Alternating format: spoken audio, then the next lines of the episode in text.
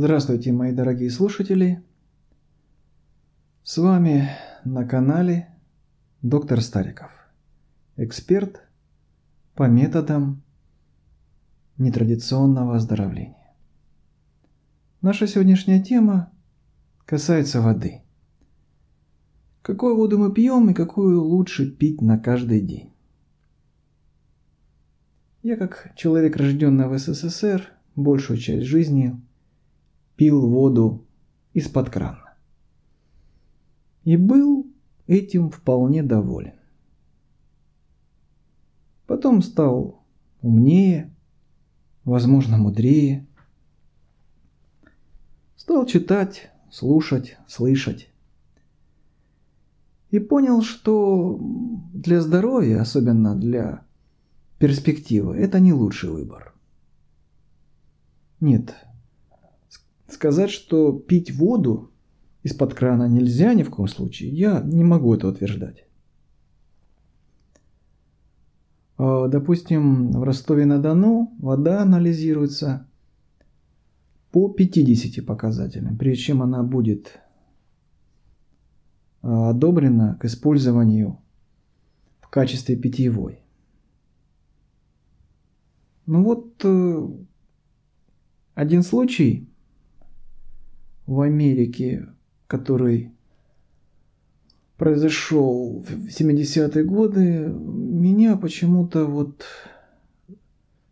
взволновал, и мне это осталось в памяти до сих пор. Есть штаты, есть штаты, где встречается определенная группа заболеваний, связанная с повышением давления, с образованием камней в почках, в желчном пузыре, а, кальциноз сосудов, отсюда атеросклероз, общий склероз. А, у людей был связан не с характером питания или образа жизни, двигательной активности, а именно с характером той воды, которую они употребляли.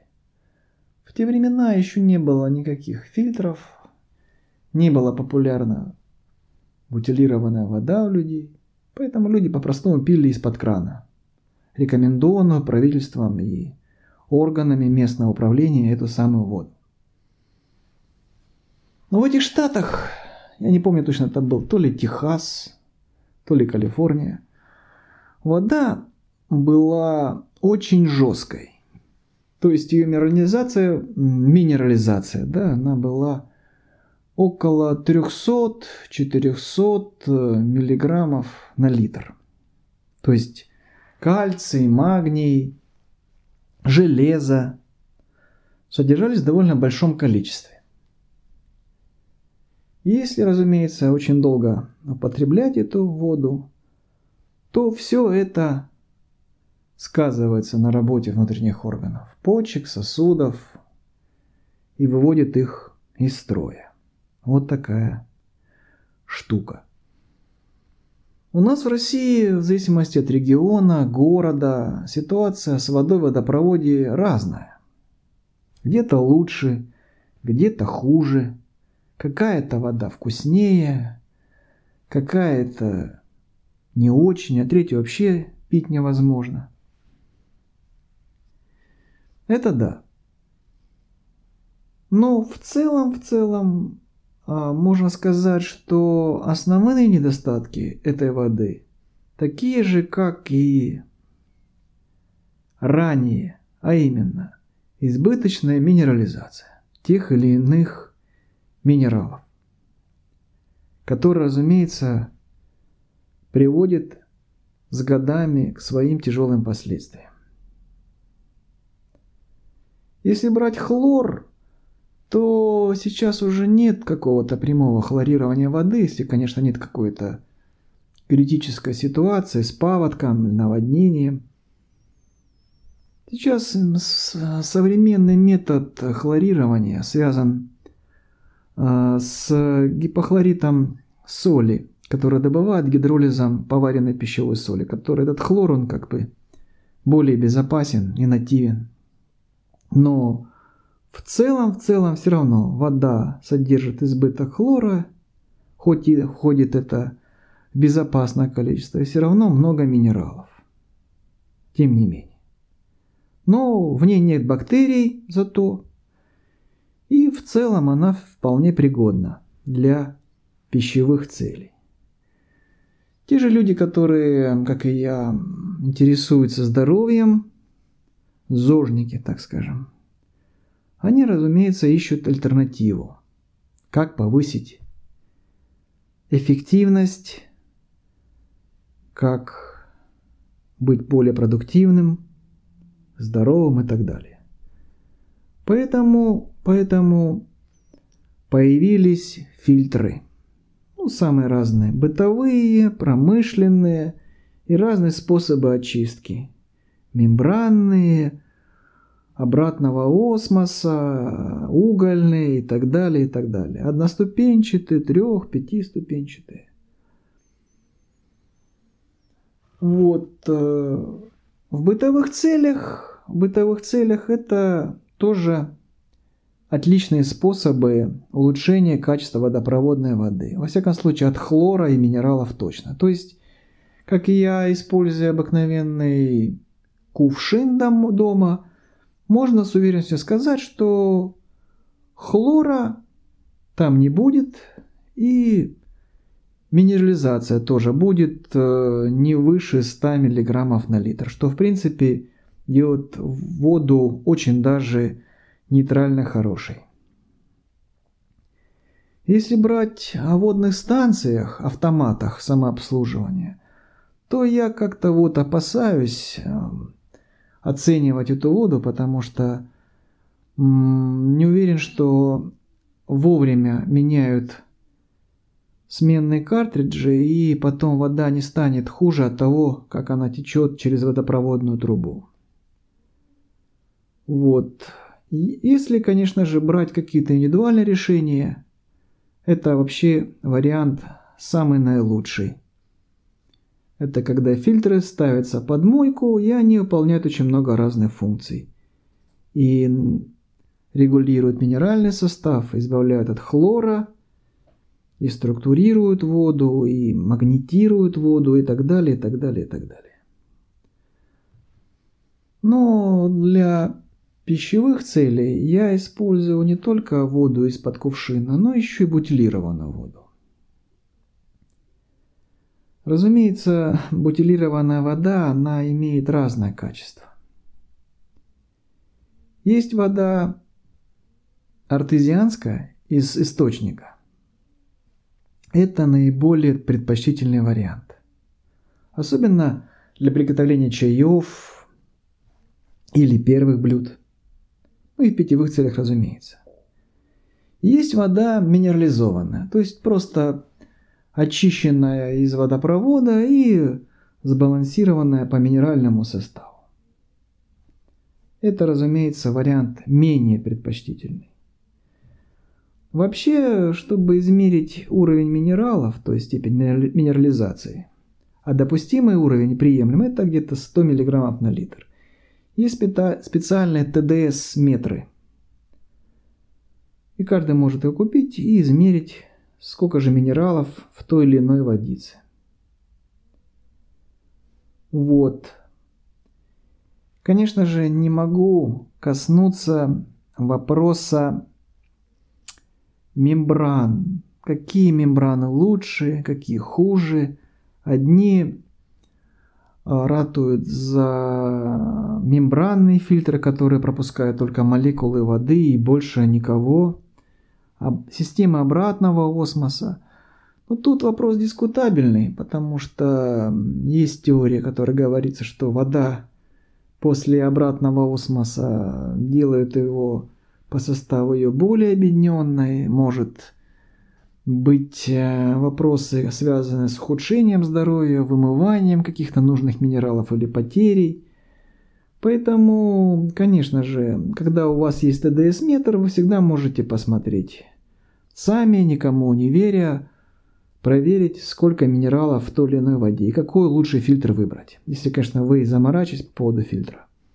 Я в своей практике использую питьевую воду процентов на 20, а, процентов на 60 использую воду из домашнего кувшина, и остальные 20% мне составляет бутилированная вода. И то в основном только для приготовления чая.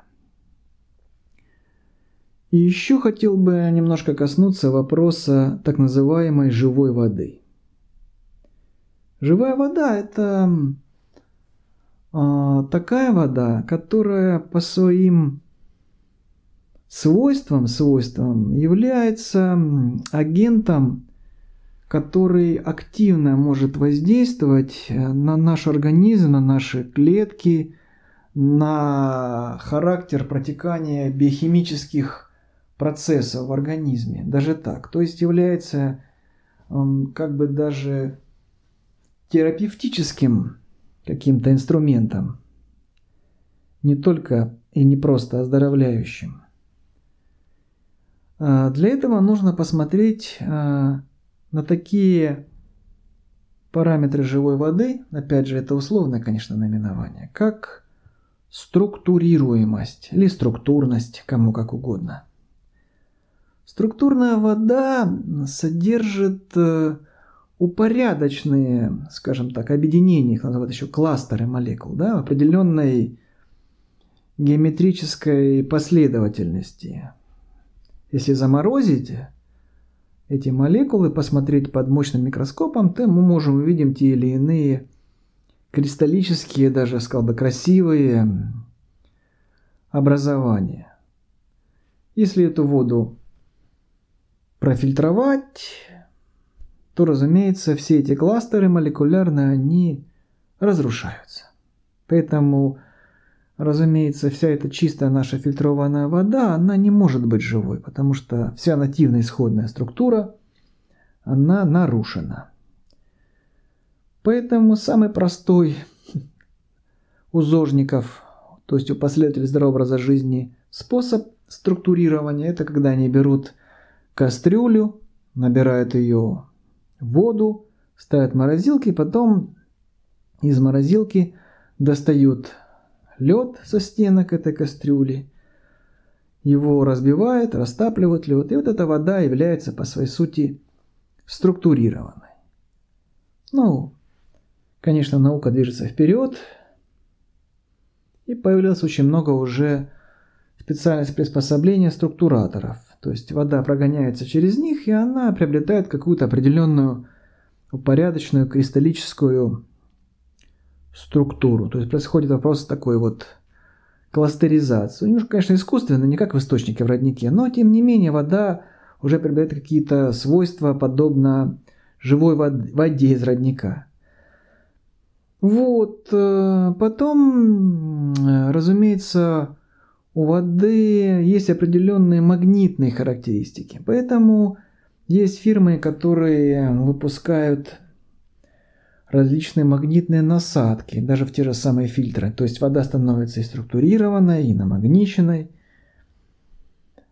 Вот, потом, э, что еще можно сказать?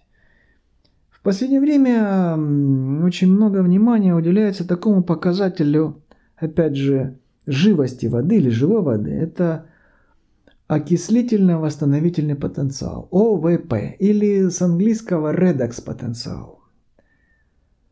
То есть эм, он измеряется э, в милли электрон ваттах на литр. И у питьевой воды приличного качества она является где-то в размерах 100-200 миллиэлектрон на литр, МВТ на литр. Если мы пьем воду бутилированную, очищенную, то, как правило, ее потенциал где-то уже даже выше. 200, 300. Водопроводная тоже около 300. В плюс, в плюс, да? И в минус, минус редекс потенциал, минус 100, это уже родниковая, 200, 300, это уже реально живая вода. Возникает вопрос, что, что делает ее живой? Опять же, вот эти частички – живые частички, электроны. Если это электроны заряженные, то попадая в живую среду организма, они отдают свою энергию, энергию а, для работы наших энергосистем, не забирают. И поэтому идет интенсификация всех энергопроцессов внутри клетки. Если же эта вода, она со знаком плюс, то наоборот, она забирает на себя энергию и, скажем так, уже является тем фактором, который снижает наши адаптационные э, ресурсы и требует уже затратных механизмов, пока эта вода не будет переведена в ту воду, которая по характеристикам является нейтральной и напоминающей нашу плазму, внутреннюю среду нашего организма, которая по редекс-потенциалу где-то составляет э, минус 100 МВТ на литр.